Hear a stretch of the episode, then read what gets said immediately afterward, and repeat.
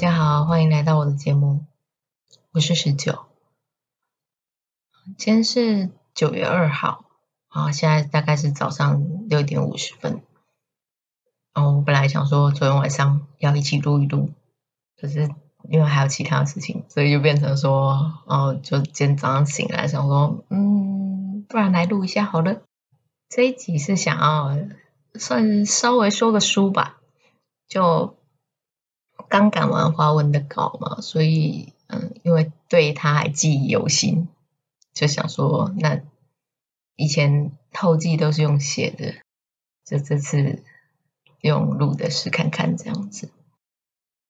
我这次的短片呢，名字叫做《一夜鱼龙舞》，它是出自于辛弃疾的一阙词。嗯，那一阙词比较有名的应该是“众里寻他千百度”。蓦然回首，那人却在灯火阑珊处。那在就是最后这一段之前呢，其实他有一小段描述花灯元宵的景象。因为就是辛弃疾的这一阙词，他其实是在就是元宵节的时候，他可能出去看花灯。那个鱼龙舞其实也是一个花灯的东西，就是花灯在天上飞这样子的感觉。可能这几年都在练习写文嘛，所以就是。对文字的感觉比较有一点转换了，会觉得说前面那一些华丽的描述其实也是非常的美丽，尤其是像你看他只用五个字“一夜鱼龙舞”，就去描述出灯火通明、天上非常璀璨的样子，觉得这是非常的厉害的文句这样子，所以当初才会想说啊，我一定要写这个题目，但是。我一定要写这个题目。其实我是大概六月多，我就已经决定要写这个题目。可是我其实一直没有什么信心。我觉得这、这题目太难，就是你要把那种华丽璀璨的样子写出来。可是重点其实也不是那个华丽璀璨的样子，而是璀璨的背后，你应该会有一个自己想要追寻的东西。然后它可能会隐藏在你看不到的冷落的角落，这样。因为很多人可能也是先决定他想要写什么故事，然后再来想有什么题目。但是我这一次其实是反过来，我这次是先决定了题目，然后再来想有什么故事适合他。胡林这个角色呢，他是出现在另外一本小说《晚安宝贝》里面。那这两部其实是连着，我觉得先可以先看《晚安宝贝》，然后再回来看这个《一夜与龙舞》。那《晚安宝贝》前面又有一个短片，就我大概三月多的时候，我就有休息一段时间。那段时间就想说来写一些三五千字的那种，因为有一个我觉得很有趣的 idea，所以就写了《晚安宝贝》的前篇，它叫酒吧。呃，酒吧完了之后呢，因为它只出现三个人，就是其中那个小受呢叫做杜若，就杜若跟胡林他们两个是青梅竹马。嗯，我们说竹马竹马，他们从国小。到高中都是同班同学，然后他们家又住得很近，所以就是他们两个关系从小到大都其实是蛮好的。在酒吧那个短片里面呢，有讲到两个人之间的关系，但是他比较着重于杜若的角度，所以后面我想要写晚安宝贝的时候，我就是会以杜若的角度去出发。里面大概出现了三个人，就是酒吧里面出现的。那其中胡林、杜若还有另外一个男主角，他们三个之间就是有感情纠葛。嗯，杜若他就是在《晚安宝贝》里面徘徊在我要选谁，他的心情变化是从梦境里面去看得出来，他原本属于谁，然后后来又转向谁这样子。可是这个转向之后，就一定会有人受伤吗？那受伤那个人就是胡林。哎，等一下，那我这样前我前面那边的努力都白费了。反正总之，胡林就是在《晚安宝贝》里面被剩下来的那一个。那他其实不是什么坏人，他只是嘴巴坏。可是他遭受到的结果却是这三个人里面最惨的，就是大家都 H 一了，就他一个 B。嗯，想想觉得他有点可怜这样子。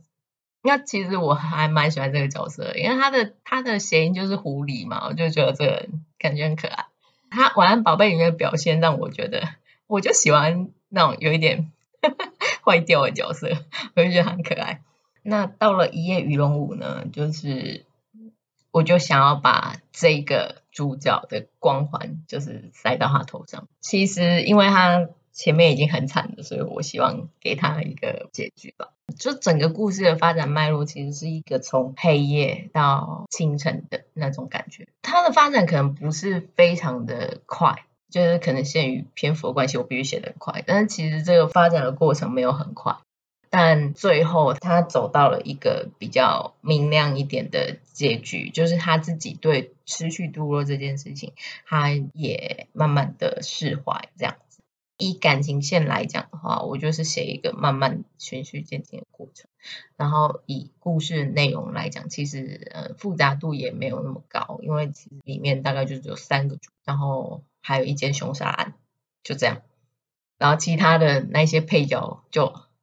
哎，我这次学乖了，配角们没有太多的戏份，但是那是可能就必须出现的配角，所以必须要写出来。这一部它是用刑侦来包裹的恋爱剧，所以其实最终的内容最主要的在讲的还是恋爱的部分，这样子。只是说这个恋爱的部分，我觉得可能对，呃，有一些人可能期待说看到他立马找到一个新的伴啊，然后就两个人就快乐的生活在一起。我觉得如果以这个方向去期待的话，可能会失望。篇幅可能没有很长啦，可是一个时间线上，它其实是一个很长的。因为失去一个人他，他无法接受，所以他必须要用很长的时间来疗伤。可是他其实他不是想要疗伤，有时候，比方我们自己受伤，有时候就是手贱啊，会去抠他。你明知道就是你抠他，你会再次的受伤，可是你还是会去抠他。我觉得这就人性。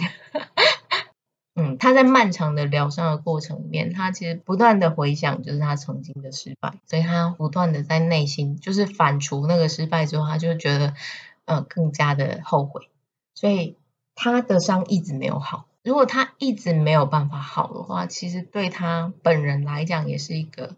很漫长的伤害，他他可能不是一蹴而就，就是你立马可以看出端倪。可是事实上，嗯，在晚安宝贝的胡林，还有在一夜鱼龙舞的胡林，两个人已经几乎就是没有什么相像的地方了。他变得比较阴郁，然后变得比较寡言，然后就是只做自己的事情。就是你只要讲到杜若什么的，你就会触动他他内心的那些阴暗的地方，这样子。那。对他而言呢，我觉得杜若就变成一个很，他没有办法，你没有办法去触碰他的伤口，他只能自己去碰他，然后你没有办法去跟他讲说，哎，那他都已经离开了啦，那你为什么要就是这么执着之类的？他陷在他自己的那个框框里面的时候，其实是很难劝说他的。所以另外一个主角李若薇，他的角色就是想要来突破他内心算是缺口吧。因为对李若薇来讲，他就是另外一个胡林。因为胡林他之前就是暗恋杜若，那李若薇暗恋的是胡林，所以整个故事来讲，其实李若薇就是另外一个胡林，但是他的态度可能会比前面那个晚安宝贝的胡林还要积极一点，而且比较没有那么的激烈。你在想要带着好意去劝说别人的时候，有的时候我们会用一些比较激烈的语言。可是这些语言在你来讲，可能讲说哦，我是好心呐。可是哪有人这么凶，这么你你在伤害我，然后你跟我讲说啊、我我是为你好，这不是就是很矛盾吗？所以对李若伟要怎么去劝胡林这件事情，就是整个故事的主调吧。七月多就决定要写这一篇了，大概我光大纲我就写有一个多月吧。我就先写一个初纲下来，然后初纲下来之后，我把我觉得不 OK 的部分可能会慢慢的淘汰，然后觉得 OK 的部分留下来嘛。可是剧情点来说，因为它是短篇，我不想要让故事拉得太长，所以我想要把大纲写饱满一点。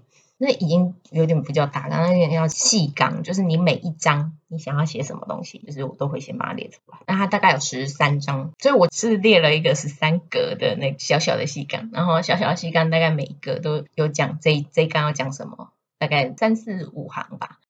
所以这样子那个脉络下来的时候，我就很清楚说，就是什么时候发展什么事情，哪一站会发生什么事情。当然写的时候会有一些微调啦，可是基本上我就是写到类似这样的程度之后，我才会去想说我要我要开始真的写。中间其实也有卡一下，对于要怎么让它转过来，让胡林可以从一个极端的想法变到另外一个想法的那个过程，我其实卡了还蛮久的。好，最后终于就是可以顺利的下来，我也觉得很开心。那最后能完成这个故事呢，也是要感谢很多人的帮助。那我在这边就没有要一一点名了。嗯，总之谢谢你们。再来，今天也已经截稿了，前面那一段时间就没怎么在看别人的文，所以这一段时间我应该会到处去看文吧。如果大家对这个故事有兴趣的话，也可以到 POPO，那我会把故事的链接放在嗯下面的资讯栏。今天就大概讲到这里，谢谢大家。